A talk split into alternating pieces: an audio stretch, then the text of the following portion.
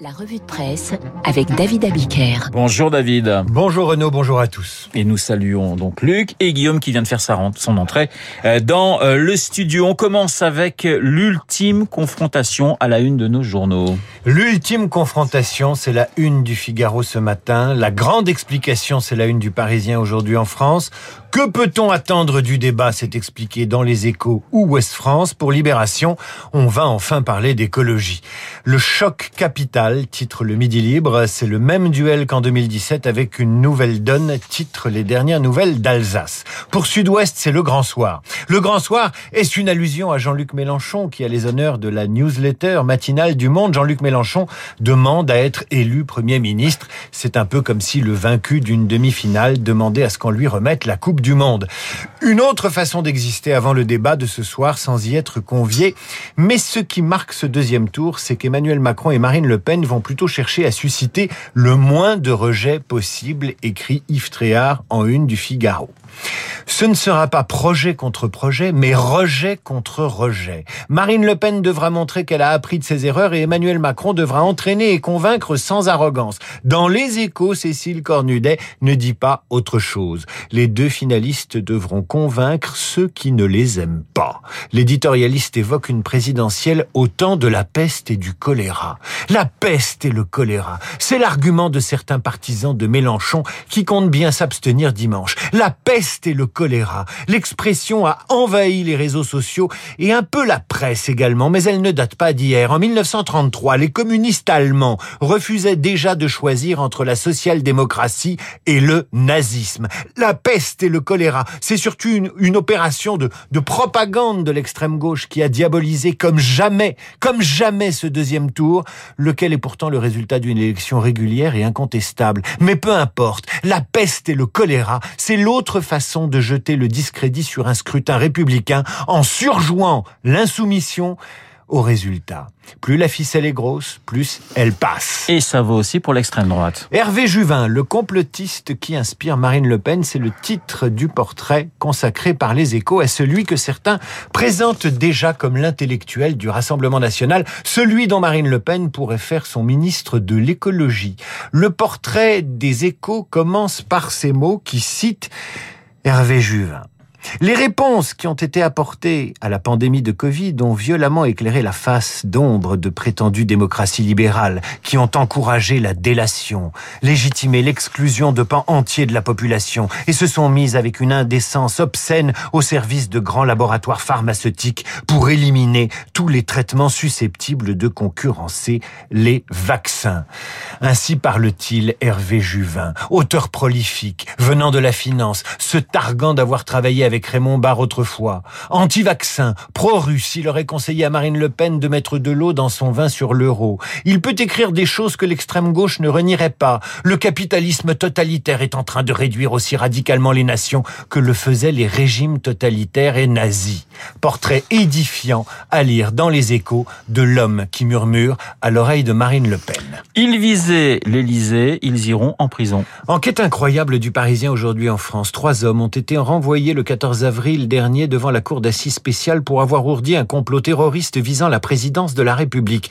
Comment ces trois prévenus ont été démasqués grâce à un agent infiltré? Tout commence lorsque la DGSI détecte sur des messages inquiétants postés sur les réseaux sociaux par un employé de la direction de la jeunesse et des sports de la mairie de Paris des messages avec un contenu particulièrement suspect. Alexandre B est gardien de stade, originaire de Guadeloupe. Il s'est converti à l'islam après avoir perdu un enfant en 2002. La DGSI obtient l'autorisation de procéder à l'infiltration d'un groupe de discussion auquel il participe.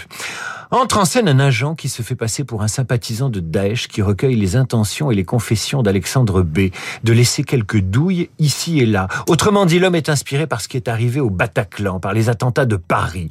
Il voudrait organiser une fusillade dans un commissariat. Pour le rencontrer, l'agent de la DGSI va céder la place à un autre agent issu du service interministériel d'assistance technique, le SIAT. Nom de code, Khalil. De discussion en rendez-vous, de repérage pour de possibles attentats en projet d'attentat contre l'Élysée, Khalil gagne la, confiance d'Alexandre B, qui lui présente d'autres candidats au terrorisme, dont l'émir. L'émir, surnom d'un jeune homme qui n'a que 17 ans, mais que ses complices présentent à l'infiltrer comme le cerveau de l'équipe. Khalil va proposer de fournir des armes et une planque. Le jour de la remise des Kalachnikov dans un appartement du 10e arrondissement truffé de micros et de caméras, les policiers de la DGSI n'auront plus qu'à intervenir pour serrer les membres du trio infernal dans la souricière. Alexandre B plus tard que l'Élysée, il n'y a pas mieux comme cible. Enquête à lire dans le Parisien aujourd'hui en France. Alors après l'infiltration, la provocation. On terminera avec ça. Le Figaro vous raconte ce matin comment la Suède, cette démocratie que la France a toujours considérée comme exemplaire, s'est embrasée depuis une semaine à la suite des provocations racistes d'un ancien avocat d'origine danoise et prénommé Rasmus Paludan.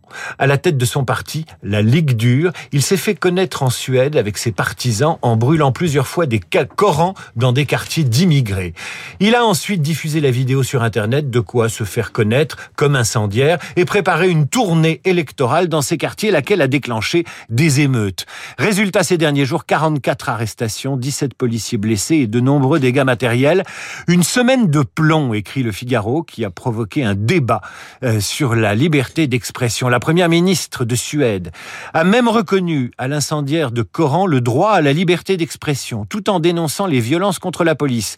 En Suède, a-t-elle expliqué, vous pouvez exprimer votre opinion, quel qu'en soit le bon ou le mauvais goût. Cela fait partie de notre démocratie. Eh bien, la culture du débat suédoise, je leur laisse. La revue de presse signée David Abiker. Merci mon cher David. En page 3 de l'opinion, je vois cet article Duel audiovisuel et secrets de quatre grands intervieweurs. Ils ont pour nom David Pujadas, Alain Duhamel, Jean-Pierre Elkabach et Guillaume Durand. Mon cher Guillaume, euh, vous aviez d'ailleurs euh, animé le débat de l'entre-deux tours en 95. Absolument. Petite coquille d'ailleurs hein, dans l'opinion, ils vous mettent en 2002.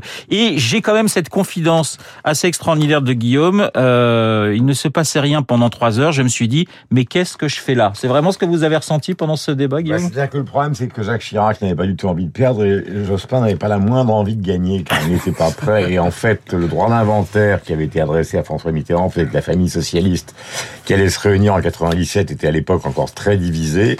Donc ça a été à toi, à moi. Chirac était très inquiet, comme le décrit très bien euh, Alain Duhamel, parce qu'il savait que c'était sa dernière chance. Et finalement, pendant pratiquement trois heures, petit à petit, l'audience s'est effondrée pour arriver à un niveau qui est celui ou celle euh, que nous avons connu la dernière fois, c'est aux alentours de 16 millions. Il faut pas oublier que pendant les grands débats Mitterrand, euh, Giscard des années 80, il s'agit pas du tout de nostalgie. On était à 30 millions, là on est à 16, ce qui prouve qu'il y a quand même quelque chose qui s'est effondré Et on verra combien on sera ce soir. Le débat, vous allez en parler dans un instant Esprit Libre avec Luc Ferry. C'est Esprit Libre, c'est dans une poignée de secondes.